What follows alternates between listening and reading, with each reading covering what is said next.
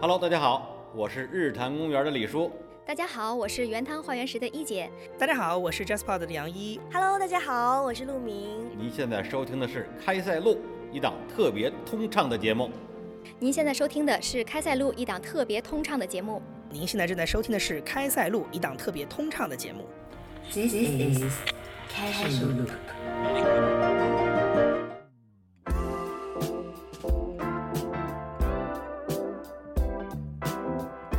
实我是某种程度上可以理解宝马的。冰激凌特别无辜，发酵这个程度，大家讨论的那种热度，其实是挺值得我们思考的。下意识的把这样的事情放大，吃瓜群众心理，看热闹永远不嫌事儿大。嗯我们要注意到，这是一个外国男性。他们只是短视频的消费者，他们只是觉得这块瓜好吃。那我们现在在干的这个事儿，就显得很可笑，是吧？所以以后这个系列就是为了防止我们、嗯 变成老年痴呆，有助于我们思辨能力。Hello，大家好，我们是开塞塞露，又到了我们新一期的开塞露。本期开塞露的内容由叉叉叉赞助播出。呃，这期我们想要开始一个新的系列，就是我们称之为塞塞屏，对，塞住你的瓶子。所以今天我们想聊一个新的话题，有关宝马冰激凌事件。对，我们也要开始针砭时弊了。那就爽，你先来说一下这件事情的始末，我们来给你补充。OK，我就大概说一下，因为最近呢是上海车展，所以呢这个是社会关注度最高的一个事件。这场车展上面呢有一个厂商，就是宝马的 Mini Cooper 展台，他做了一项拉近消费者关系的一个公关的举措，就是给现场的观众发放冰激凌，但是有嗯热心的市民。就在现场去索要冰激凌的时候呢，发现服务人员并没有给他，但是他看到的现象是，有杨大人过去索要的时候，服务人员就从保温箱里取出了冰激凌，所以对这种区别对待的这种做法呢，有很多的自媒体主就把这个视频发到各种平台，然后让这个事件进一步的发酵，引发了全体民众的关注。呃，骂声一片。嗯，好像还有一个视频是一个女的自媒体博主，然后嗯她来发这个事件，当时的保安还有推搡行为。哦，对，就是现在好像有两个标题，一个是就是冰激凌事件，还有说他们那个保安好像有点给他们打上黑社会的标签，就是他那个行为有一点点粗鲁。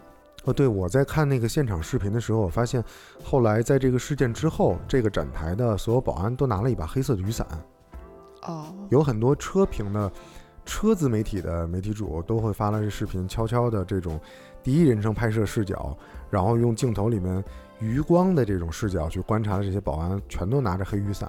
我觉得这个保安拿黑雨伞的举措呢，可能是想说，如果有人在持续的想让这个事件发酵，来拍一些视频的话，他们会撑起伞，啊、阻挡一下这个拍摄的视线。对，但是这个行为其实就还蛮瞩目的。是的，然后持续在网上发酵。其实我觉得，一是事件本身，还有一个就是在网上发酵这个程度，大家讨论的那种热度，其实是挺嗯值得我们思考的。包括，其实我还想说的是，后来在杨大人拿到了冰激凌这件事情已经炒作起来之后，嗯，其实是有其他的车企和其他的群众又在现场继续发放冰激凌。哦，真的吗？啊、我在关注到这个事件之后呢，我其实特别没溜儿，我发了一朋友圈儿，说啊、朋友们，从明天开始啊，所有的国产品牌 4S 店都将免费发发放冰激凌结果是真的，是吧？啊！这这这成真事儿了，我真没想到。我也是看到了一部分视频上面显示的啊，嗯当然我没有在现场亲身经历，我不知道这个事情的。呃，真正的样子是什么？嗯只是从我们能获取到的视频资料上面嗯看，是有其他人在发放冰激凌，而且突出的强调是只给国人。嗯那么这件事情就引发了一些现场的混乱。嗯呃，后来有保安就强行的说不许再发冰激凌了，在上海的车展现场也明确提出了不允许再发冰激凌的提示。嗯，嗯我对这个事儿的看法呢，就是首先我觉得冰激凌特别无辜，就是我们真的这么爱吃冰激凌吗？或者是我们的民族情绪、我们的民族自尊真的就这么易碎吗？这么不堪一击？就即使没有拿到冰激凌，难道一定是宝马的错吗？因为我的观点是，首先来做这个动作的工作人员，他不一定是这个宝马品牌方的，比如说品牌销售，或者说是区域的一些，他一定是呃公关礼仪这方面的外聘人员。对对，嗯，所以我认为自媒体不断的把这个视频，并且要把它上升到一个民族情节的这个高度，实在是这种做法啊，我认为应该由国家来监管一下，因为这样做除了伤害我们自己的民族情节，让全世界看到我们自尊心这么强，就被一个小小的冰激凌打败了。没有吃到一口冰激凌，我们的自尊就融化了。这个事儿我觉得很可笑，就是所有的媒体人应该自己反思一下，你一定要通过这种损伤自己民族情绪，呃，制造这种火花的方法，去引发对你的关注吗？对不对？如果是你，如果你是在现场拍摄的车媒体的媒体主，你会怎么做？如果我是一个媒体角度的话，我当然会下意识的把这样的事情放大。嗯，那那你的初衷是什么呢？我想采访你一下。如果你也是车媒体的媒体主，你想把这事件放大的初衷是什么呢？你是想黑一下这个所谓的外来品牌，还是有什么别的目的？对啊，所以我在想聊这期话题的时候，其实我是某种程度上可以理解宝马的，因为嗯。从很多方面来看，嗯。比如说从自媒体的角度，呃，首先发自媒体和录现现场自媒体直播的这些人到底是谁？嗯。他们有可能是呃什么抖音大 V，有可能是呃汽车行业网站，也，有可能就是个人，甚至有可能是其他品牌雇嗯来的人。啊，有可能，对我是一个某种程度上有些阴谋论论的人，嗯，比如说在这次车展上，我也了解到有很多新发起的我们叫不出名字的国产电动啊车企，造车新势力所对谓的，我们我当然是支持国产汽车的，但从商业竞争的角度来看，是不是也有存在这种可能？有其他的恶意竞争的势力在影响。那么受到某种影响的发布人，他可能嗯。就会有倾向。另一方面是作为作为宝马，他们其实一个车企在现嗯。场那个进行展览的话，嗯。他们没有做好二十四小时直播的准备。任何一个车企在嗯。准备它的公关活动和线下展览的时候，他们是嗯。想以更好的状态和产品面向受众、面向消费者的。是的，他们不是准备在那二十四小时被人监控作秀的，是的，是的，所以他们的某种行为会被放大，也是其实他们也挺无辜的。嗯。嗯刚才你说，如果我从一个媒体角度，如果我是一个媒体的话，我可能会拍下这一幕，嗯。然后我深挖一下这个事情是怎么回事儿，我才嗯，往外发布。嗯，当然，我是一个如果是一个公正媒体的角度的话，嗯。所以我刚才的意思就是说，不排除这里面有其他呃竞争品牌在作祟，对对或者个人或者是抵触国外品牌或抵触宝马的有针对性的行为。嗯嗯，盼请发表你的观点。其实，在我看来，这就是一个自媒体获取流量的一个途径，嗯因为它虽然是我们看到的这个画面是真实的，但是它嗯的拍摄意图和剪辑意图其实是非常明显的，因为它把前后做对嗯。前后做了两个非常明显的对比，是的，对，一下就挑起了就是民众众的对公众的情绪，然后外加上可能就是宝马这回在公关上有一些欠缺，嗯所以顺着这个他们公关上的欠缺，然后煽起了民族主义情怀，然后一波流量炒作。是的。我还看到了一个后续，就是宝马在某一个城市就不点名了的 4S 店，他的领导要求所有的员工，呃，如果开的是宝马车，或者开的 Mini Cooper，呃，直接必须要勒令他们换掉，必须换成国产车，以公司的名义出台了这么一个规定，然后让所有的员工去执行。我觉得这个有点有必要吗？我觉得这个其实在我看来。就是很不可思议，因为我觉嗯得其实这个话题我不明白为什么会炒得这么这么高涨，就民众为什么会这么高？但是通过这些年的这些事情，你会觉得啊，其实是稀松平常的。其实我们经历过很多，比如说韩国的乐天，然哦后日本的日料店，然后以及新疆面，可能中间会有一些就是。客观是非对错，但其实它背后挑起的民族对立，嗯其实在这些年是非常常见的。然后大家也知道，这个就是一个流量入口。嗯，其实我们静下心来说，我们需要这种所谓的民族情绪吗？这样会对我们的工作和生活有什么帮助呢？其实并有，没有，对吧？嗯，还有从公关方面吧，我我我考虑这件事情。其实我们也在车展现场工作过，嗯，我们也以媒体身份和帮助车企，好像帮助的就是宝马。哦，嗯，哦没，我们现在此时已经没有任何关系了啊。就是我对对对来分析这件事情，因为我曾经是在这样现场的一个亲身经历者，我来分析哎，这件事情。你说的是原来的那个芝诺那场？对芝诺哦，对对嗯对，也是宝马嘛，嗯就是宝马也有电动车品牌嘛。嗯首先这件事情，比如说啊，咱们假设在呃宝马的官方领导这个层面有嗯有下达说，我们尽可能的给外宾而非嗯，中国人，一定是没有的。对我们仨的态度都是一样的，是吧？是对绝对不会的。对他们既然在中国做销售，嗯为何要做这种搬起石头砸自己脚的事儿？是的，是吧？那么就是说，我们都可以认定，在宝马的高层没有这样的统一的观点。对另外，那如果是上传下达中有一些问题，嗯。那在中层或下游参与这项活动的人，嗯，是否有意在传达一些相应的侧重？是的，这个事儿就，呃，现场发冰激凌的这个小姑娘呢，她作为呃活动现场的礼仪，她一定是没有收到相关的质量，我们只给外宾，对，我们不给中国人，这是不可能的而。且如果作为工作人员，你说他很快速的发完，他不工作就结束了吗？如果对来说省事儿的话，对，对，所以呃，我还看了这个视频里面的两位呃工作人员的小女生，她确实很宝贝的在保护着那只保温箱，然后来，因为因为我们知道车展的观众特别多，对，设身处地的想啊，换位思考，如果我是他的话，我在那样一个人潮拥挤的现场，我来发冰激凌的行为，一定会引起大家一哄而上。对，最后你的展台呢，可能这其实就是一个拉近和消费者距离，让大家吸引吸引大家眼球，让大家多关注一下这个展台的一个小举措。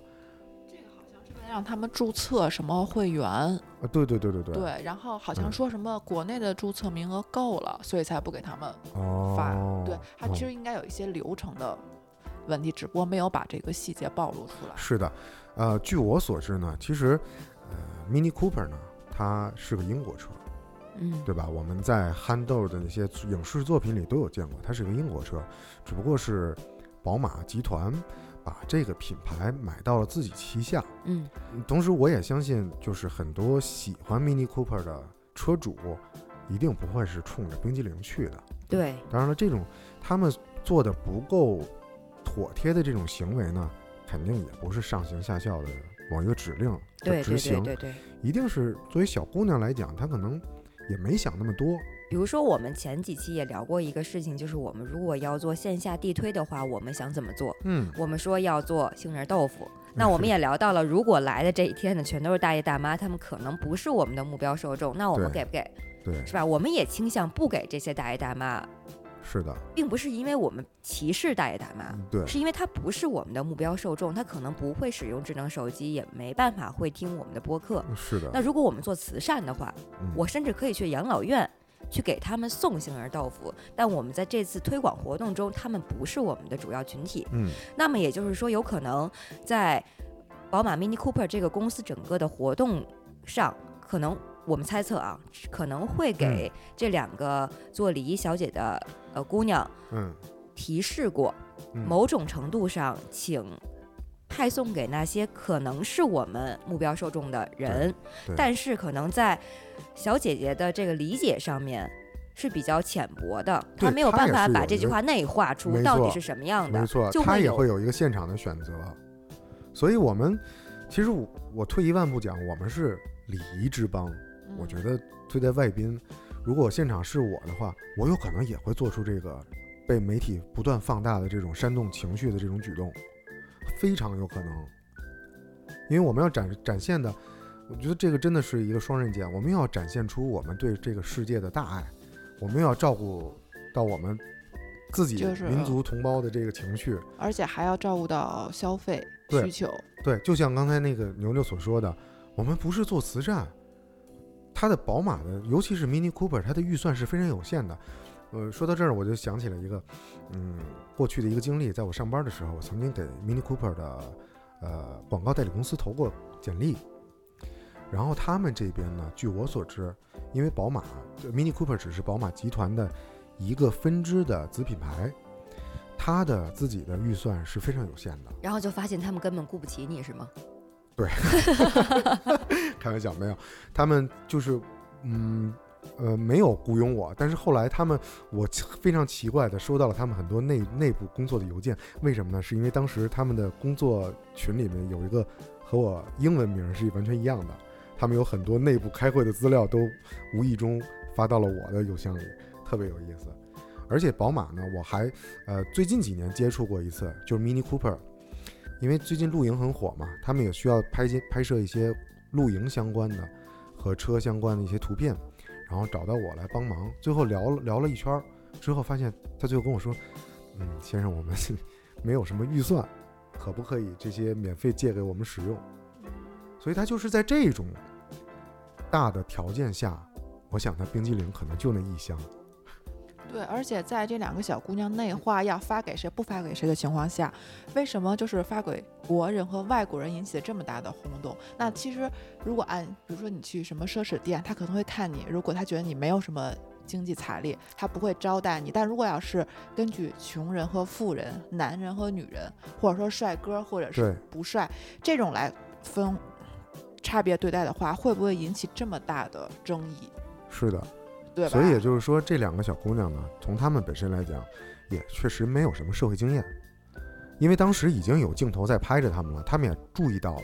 如果她们能注意到拍摄者脸色的一些变化，或者是某些微动作、微表情，她们足够有社会经验的话，一定会现场就把这解决掉。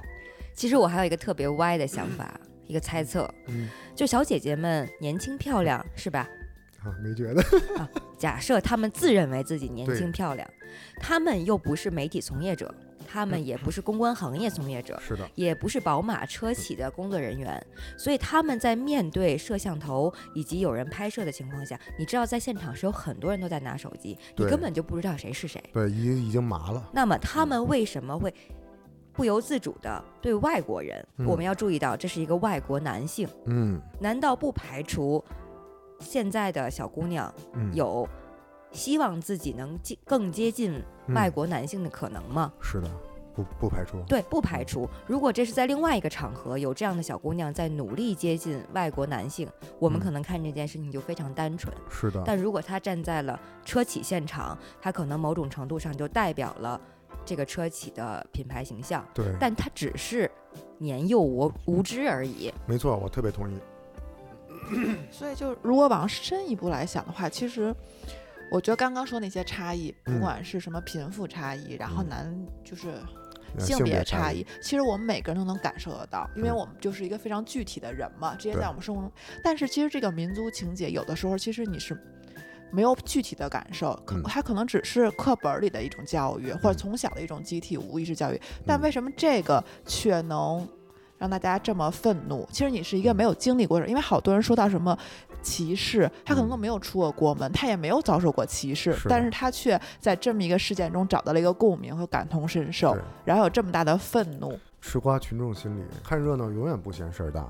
那你们怎么看其他车企和群众在现场又继续发冰激凌这件事儿呢？呃，就是呃一种特别低级的幸灾乐祸的举动，我认为。我觉得其实其他的现场的人把纯把这个当成一个商业行为，而嗯网上的人却把它当成一个政治行为，就是同一件事情，但大家大家身处的位置不一样，他其实理解是非常不一样的，嗯，对吧？因为正是因为如此，因为网上的人跟他们没有任何关系，对，所以他们可以这种情绪的发泄。而且为什么会有很多视频又把其他发冰激凌这件事情再扩大，也是希望在这方面做文章，对，其在炒作舆论上做文章。没错，就是我们自媒体的这种高速发展的状态，更加速了对这个这么小的一件事儿的发酵，就是根本完全就没有必要。如果我们没有现在这么多自媒体、短视频的加持，这件事儿可能连报纸都见不了。如果是传统媒体的，呃，纸媒的主编看到这个报道，一定会被毙掉的。对对嗯，这是某种程度上不好的舆论影响，我认为。是的，嗯，所以我还有一个观点，就是为什么，呃，或者说，到底什么时候，我们国家的媒体部门才会对自媒体的这种行为、不当的行为、不良的行为，进行约束。是的，是的，现在是约束了。嗯。约束的是什么呢？嗯。是我们不可以提到某些关键词，我们不可以有黄赌毒，嗯其实是约束了的。嗯。有这么多像呃互联网鉴黄师，他们所嗯谓的鉴黄师加嗯。引号的，他们是有很多审查的步骤的，但并不能对这些很人性化的东西进行筛选和指导。是的，那我们那么也就是自媒体人，嗯每个人都可以成为自媒体人。嗯一方面是好事儿嘛，嗯一方面又是坏事儿。嗯没有人逐一的指导你如何如何做一个自媒体人，但如果是一个新闻从业者，一个媒体嗯从业者，他基本上是有一些意识的，他是嗯受过训练的，嗯，所以这两方站的是就不同的角度。没错，嗯，就是好处是，其实，在疫情期间，我们可以从普通人的身上，周周围发生的事情，看到这个疫情的全貌或者说细节。嗯因为新闻媒体人他就是那些，而他会有一个主导，嗯他有一个价值观的主导，你是没有办法方方面面来就是报道生活的方面面方方面面的。但同时，缺点就是你没有这种把控力度嘛。而且对于对于国，我觉得靠国家这件事情，因为国家有的时候需要一些舆论。其实，我觉得对于这种政治舆论的话，国家其实也是需要一些的。这嗯种舆论、这种制度，它就非常不透明，你不知道它需要让你发什么或不需要让你发什么。嗯对，它没有一个明文规定。嗯，所以我觉得这个就是官方媒体和自媒体的区别，因为我们都在体制内的官媒工作过，我们了解，其实我们有一个呃动作叫编前会，呃，大概是有点像周例会的样子。每周的时候呢，大家要聚在一起，把一些我们呃正向的东西和非正向的、反面的，大家要在一起讨论，并且全体都知悉。会画一个横杠，告诉你哪几件事情是不可以说的，对，是不适合说的。没错，所以我觉得现在对对于自媒体来讲，真的是势在必行，一定要需要一个相关的约束，这样我们的社会，嗯、的媒体才能更正向的发展。但是那这条线不能说的话，那如果有些事情大家没有办法报道出来，那它其实嗯这个新闻编辑它还是有一个门槛儿的。它现在自媒体它这个门槛儿就是嗯它可以暴露一些真实的嗯，东西，只不过它可能会有一些比较价值取向有问题的。对，我觉得像比如说像这个冰激凌事件，嗯，如果它是在报纸里面的话，它是会在报纸的哪个板块出现？是新闻吗？我想一定不是新闻，那是社论吗？是时事吗？如果有一个板块叫呃家长里短儿，我觉得一定是会放被放在那个板块里。但这个可能就是取决于当时那个记者和主观主编的价值观来定。没错如果，他觉得这个是一个新闻事件，没错，我觉得一个媒体的脊梁一定是这个主编来把控的。如果他自己的对媒体的认知对新没有一定的新闻理想，他一定会让这个报纸办得像一个八卦小报，就是一些冰激凌事件，然后互相攻击，然后煽动情绪的这么一个这么一个媒体。现在以咱们这全民自媒体的情况来看，包括像盼说的，如何给出这条横线，其实是很难的。但有一个词就叫网络安全素质，我觉得中国人可能还需要在我们好好学习和自我学习一下这个全民的网络安全素质。嗯，一旦全民的网络安全素质提升了，那每个人其实心里都有一条准则，就像是呃防火防盗、嗯呃安全急救等相关的其他、呃公共教育是一样的，网络安全教育也是一个需要全民提高注意力的一件事儿。也得从娃娃抓起。对，是。现在孩子这么多都上网课是吧？我觉得他们一定在未来会比咱们的网络安全意识高很多的。是的，哎，我未来的这个安全意识，我们可不可以想象一下，如果未来人工智能持续发展下去的话，有没有可能把这种呃社会的自媒体的这种报道，人工智能就会把它屏蔽掉？但我觉得，如果能用人工智能屏蔽一些信息的话，它的绝对是弊大于利，因为我觉得我们到时候想要知道的讯息会更闭塞，因为它是一个人为控制的。为什么？人为控制的，嗯就是我觉得会根据人的需求，他想让你知道什么消息，你才能知道什么消息。你说的这个是算法，就是现在我们所有的 app 用的算法，它会给你不断的推送你感兴趣的内容。但我觉得人工智能的话，它一定会，当然了，人工智能也是我们人类给它设定的一些条条框框。对，因为人就是人工智能，它背后其实是有权利的，这个权利掌握在谁手里，怎么嗯运用，这个嗯东西就非常要值得探讨。嗯，可是我弱弱的问一句，我们不是有一个叫广电总局的部门吗？但是广电总局现在发挥的作用，大家的对吧？评论是不是？所以你的意思是不是说，它只会让我们的小朋友们看不到那些羞羞的电影呢？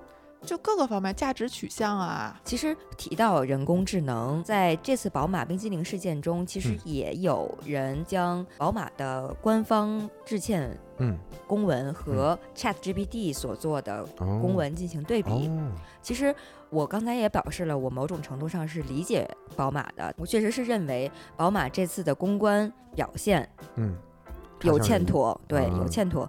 比如说，他们会在官方的文件里面写到，呃，请对这两位小姐姐，礼仪嗯。小姐姐更嗯。善待她们。嗯。那么一方的观点就是在公关文件里面嗯。是否可以出现嗯“小姐姐”这样的词？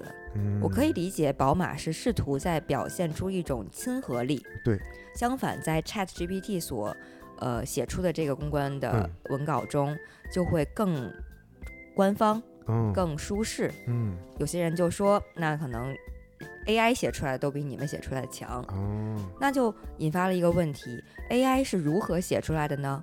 嗯它其实只能通过，就是我们社会上所有的事情，嗯它曾经学习的，嗯它来把它排列组合，重新嗯是的，展现出一个状态，那它就缺乏了人脑的创造性。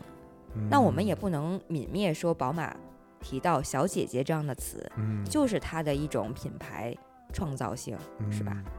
我觉得你不能忽视这个人工智能它的自主学习能力，尤其是在在中文领域里面。呃，因为我看了很多报道，还有那个嗯、博主的制作的内容，他们发现了一个点，就是在人工智能的领域里，尤其是 ChatGPT，他会发现用中文给它下达指令会更精确。嗯，回到我们之前聊过的一个话题，就是记得是盼说过，那我们呃是不是还要呃需要这个语言切换和和翻译？我说不用了，就是有可能你已经在你可能中文的就在这个系统的 C 盘里边，英文在 E 盘里边，但其实是这样的，人工智能它会最终选择一个效率最高的一个语言体系来帮你做这件事儿。所以我想说的是，人工智能一定是呃充分的学习了在中文的语境里面如何能更好的消除这个公关事件带来的不良影响，因此来组成的这个文字和措辞。嗯，就是之前有过一个报道，就是不同国家的嗯人工智能，你嗯问同样个问题，它其实嗯给出的答案是截然不同的，视角也是非常不一样的。所以刚刚说，那在中文语境中，它给出来的依据是什么？不光是媒体的，也有网友的发言。那如果一直是一种极端情绪的发言嗯下，那我们所谓训练出来的人工智能，是不是也是一个极端的人工智能？在某种程度上，嗯，我觉得不会。你们有没有关注李永乐老师？李永乐老师是一个嗯科普型的 B 站的大博主，他给 ChatGPT 进行了高考，然后发现 ChatGPT 呢在各科的表现都是属于中上等，比如说它的考分可能在七十分左右，尤其在呃英语和语文的比较里面，嗯，反而 ChatGPT 在英语的作文就没有中文的作文表现得更好。虽然他们其实水平是差不多的。然后看完了李永乐老师节目之后呢，其实我的想法，我是觉得人工智能非常可怕。我认为它在刻意的隐藏自己的实力，因为比如说我们人类啊，我们在高考之前会做很多的题海、真题的模拟，我们可能把其人生中前几十年的高考题都会做了。我觉得作为人工智能来讲，它的学习能力那一定是你几千倍、几万倍的速度，它把这些题都做了，那太容易了。但是它的表现，各科成绩文理主科水平全都在六十九分左右，这不可怕吗？他一定是故意在隐藏实力，尤其是在他的他的母语环境，他的英语考试也并没有比中文的语文考得更突出。在这件事上，我觉得很可怕。那在这种灵活运用上，像你说这种公关危机的应用之上，那人为的这种，因为现在其实公关在中国已经有发展几十年了吧？除了之前的通稿报道之外，如何还能更巧妙地面对这种公关危机？你是怎么想的？我刚才就想出一个题，难为难为你们俩。如果你们是呃宝马 Mini 的这个公关团队，你们会怎么做？我觉得首先是要道歉，不管你错在哪里，嗯，你引起了舆论轰动，先得一个态度分儿。对，就先得一个态度分儿，就其实是给大家造成了困扰，应该先有一个很好的态度，表示嗯我错了。另外就是详细的说明这件事情是我们的疏忽，而嗯不是把它推给小嗯姐姐。嗯嗯，当然就是他们，就所以我说嘛，宝马嗯也很无辜。嗯这小姐姐干这事儿吧，她也不一定能拿得准，她她能干好不能嗯干好。但是你毕竟是大企业，嗯你要背起这个锅，没有嗯小姐姐给你背锅的。对，嗯，另外就是花点钱嗯办点人事儿。宝马在所有的中国 4S 店，在车企现场疯狂发冰激凌，嗯咱们拿人家手短，嗯吃人家嘴短，嗯，是不是能一定程度上平息这件事情？嗯，有道理。我的想法观点不太一样。对，但是在我看来，我觉得你刚刚说不知道错哪儿就先认错，我觉得这一点，如果是真的想要 把这件事情来龙去脉弄好的话，那就我们就认我们在哪个流程之中犯了错误。但我觉得对这种视频，如果不是他没有这些意图的话，他完全其实可以说清楚，而不是模棱两可把这事儿带过。嗯如果你没有歧视，然后只是流程和态度或情商各个方面哪个阶段做错了，我觉得你可以嗯剖析一下，然后把这这呈现出来。不然的话，那以后自媒体或者这种每个企业，感觉现在企业。有一点点向自媒体屈服，因为有一有这种事情，然后都是企业先低头认错，因为可能影响它影响到这种销售啊，然后对消费者对他们品牌的认知。嗯那这样的话，我觉得是在某种程度上是一种纵容，所以我觉得就嗯是就事论事，你哪块儿错了，把这个事情条理明白。嗯呃，我看了一个相关的数据，就是说这个事件出了之后，宝马的这个汽车销售的百分比明显下降了，国产品牌明显上升了。但是我觉得这个数据的真实真实可靠性比较低，对，是的，因为事件才几天，它的对，股价股价呃确实受损失了二十二十一亿欧元。这确实受到影响了。嗯所以如果我我想说，如果我是这个公关媒体，我做的第一件事儿是找到第一波传播这个事件的所有的自媒体主，和他们的股价相比起来，我觉得呃花点钱搞定一下这些媒体主，因为嗯我们现在的这些媒体环境呢，比如说我们点外卖，如果它的服务或者它的菜的品质不足够好的话，有可能会获得到差评。我曾经有过这样的经历，其实我不是真的不是恶意差评，当时的那个店家的态度就特别好，他不仅主动的致电我，并且提供了一些之后的免费的服务。当然了，他要求我删掉之前差评的帖。嗯，我觉得这种沟通是没有问题的。就像你刚才说的，吃人嘴软吧，拿人手短，这个事儿，我觉得大家在这种利益上已经没有冲突了，大家我们都得到了彼此想要的东西，那我就帮你删帖没没问题。如果我是 Mini Cooper 的这这场活动的公关，我想我会这么做。然后其次，我还会花一笔钱，我就让某一个时段、某一天在场的所有人都拿到冰激凌。我觉得与与它的股价和它未来几年的在中国市场的营销来讲，这个冰激凌不算钱。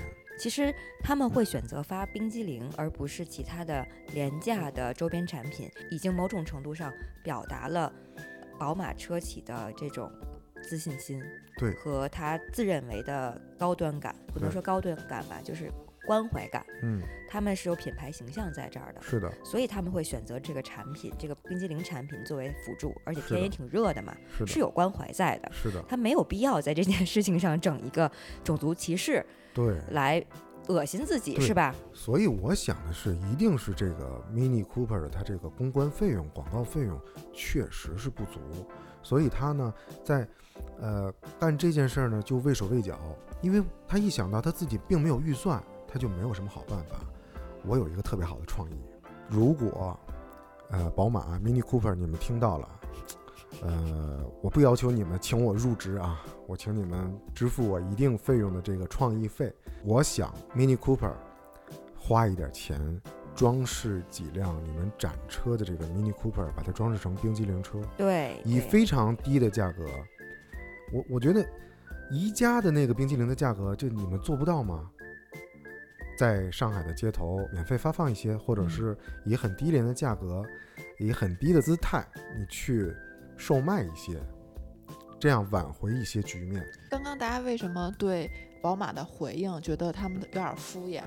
其实我觉得就是因为这事儿来得快，去的也快，他们可能嗯并不想在这上做太多的功夫，可能想要把舆论压下去之后，可能过几天大家就把这事儿忘了。然后你这些品牌建立这么多年，其实你在选择车上，你还是该选择什么车，什么品牌是什么品牌。选择 BBA 的车主，一定也不会因为这一小小的这个这么高热度的舆论公关事件去放弃他的选择。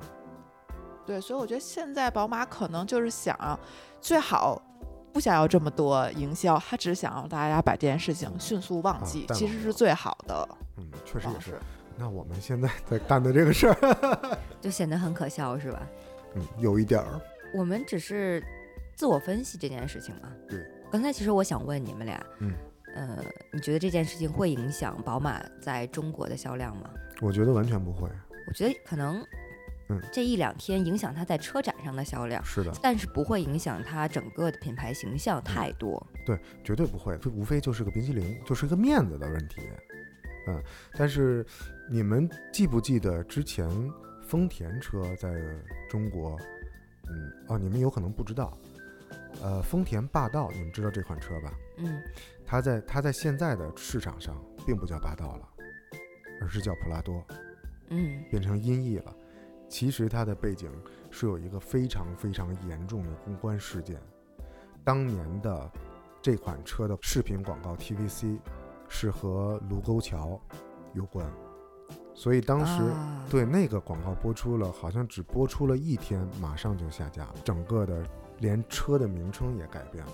那个公关事件，当时对丰田是造成了非常严重的影响，以至于未来的五到十年，丰田在中国的销量，你刚刚说那个是从上面的决策，因为毕竟它那个广告它是是它是领它是在广告。影广告 TVC 它的影片对，确实辱华但它其实是你你的价值观是整体公司的决策上嗯辱华，但嗯这个明显我觉得只是当时一个现场，嗯对对现场工作人员的一个可能是一个不成熟的一个处理方式，是的，对它其实还是有一定的一定的差距的。一，我觉得我们可能不用为宝马操心，只是呃，只是我们在讨论，因为什么是就是在讨论这种环境的时候，很容易就很片面化。我现在就讨论讨论这种大众思维，把大家给带嗯，给对就是带偏。人云亦云嘛。嗯对，但是为什么会就是我不知道这些讨论的人，他们是不是宝马的潜在消费者？我相信一定不是，他们只是短视频的消费者，他们只是觉得这块瓜好吃。其实说到播客和短视频这件事情，就是我们前两天去出差嘛，我们去这个声量的活动上，也有人就是发表了类似的想法，就是嗯说短视频实在太廉价了。嗯，对的，与此相比呢，可能更多人就会选择播客，嗯，因为至少我们三个还是好好的在这里说了一个小时的话，是吧？我们是的，分享了自己的想法。是的，那么现在仍然在消费短视频的人嗯是什么样的人？我们可以就脑补出来，是吧？嗯，他们只消费这一两秒就可以了，但他们可能很难去买一辆宝马的车。嗯对，嗯所以短视频啊，不是说它不好啊。嗯，然后我自己有的时候在闲下来的时候无所事事，百无聊赖，我也会一刷刷好几个小时，这时间就过去了。是一种放松，我可以认可，我也会刷。嗯，对，就是就是纯纯的放松，嗯，嗯但它真的没有什么实际的意义。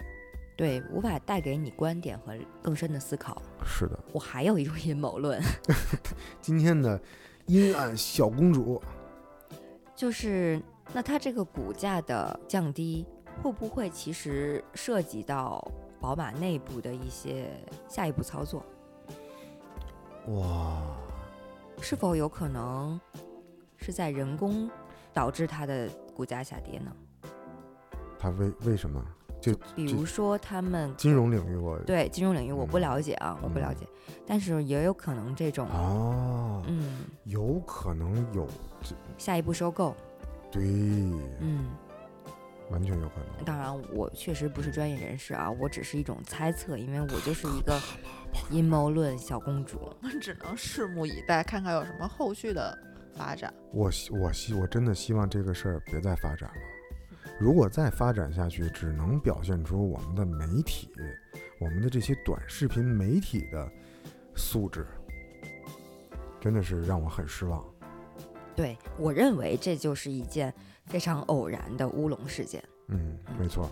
也希望这件事情能很快的从舆论中消失。同时，我还认为，第一个发这个视频的视频主，你把这两个呃小姑娘的呃肖像权完全的抛之脑后。还有很多人去人肉这两个小姑娘，对，人家招谁惹谁了？人家可能就一天挣五百块钱，站在那儿给你发发冰激凌。对，他为什么当时没去其他车企？有可能人俩还算长得好看的呢，才能上 BBA，是不是？真的是，咱们在现场也也待过，也知道的是吧？真的，我觉得这些媒体主真的善良一点儿，只是个工作而已，大家就是呃挣个工资，嗯，嗯想做好手头的事儿，被你们这么一放大，以人肉搜索、网络暴力，嗯，好吧，我觉得我们这期聊的呢，仅代表我们仨的个人观点，而且我们是非常支持国家的各项发展的，没有任何的舆论倾向，也没有民族主义精神，我们只是单纯的评价这件事情，就事论事而已。就事论事。我们也试图是用其他的角度来思考这件事情，有助于我们三个不变成老年痴呆。对，所以以后这个系列就是为了防止我们嗯 变成老年痴呆，有助于我们思辨能力。没错，促使我们思考。对，所以大家可以听听，不必当真，但也不必觉得我们是敷衍。嗯，对你，就如果大家有想法的话，也可以跟我们一起思辨思辨。对，欢迎大家在评论区发表你们的看法，好吧，今天说了半天冰激凌，我现在就想去吃一个。有吗？有，咱们走吧。走，那先把板儿打了啊！好。一二三，打板儿。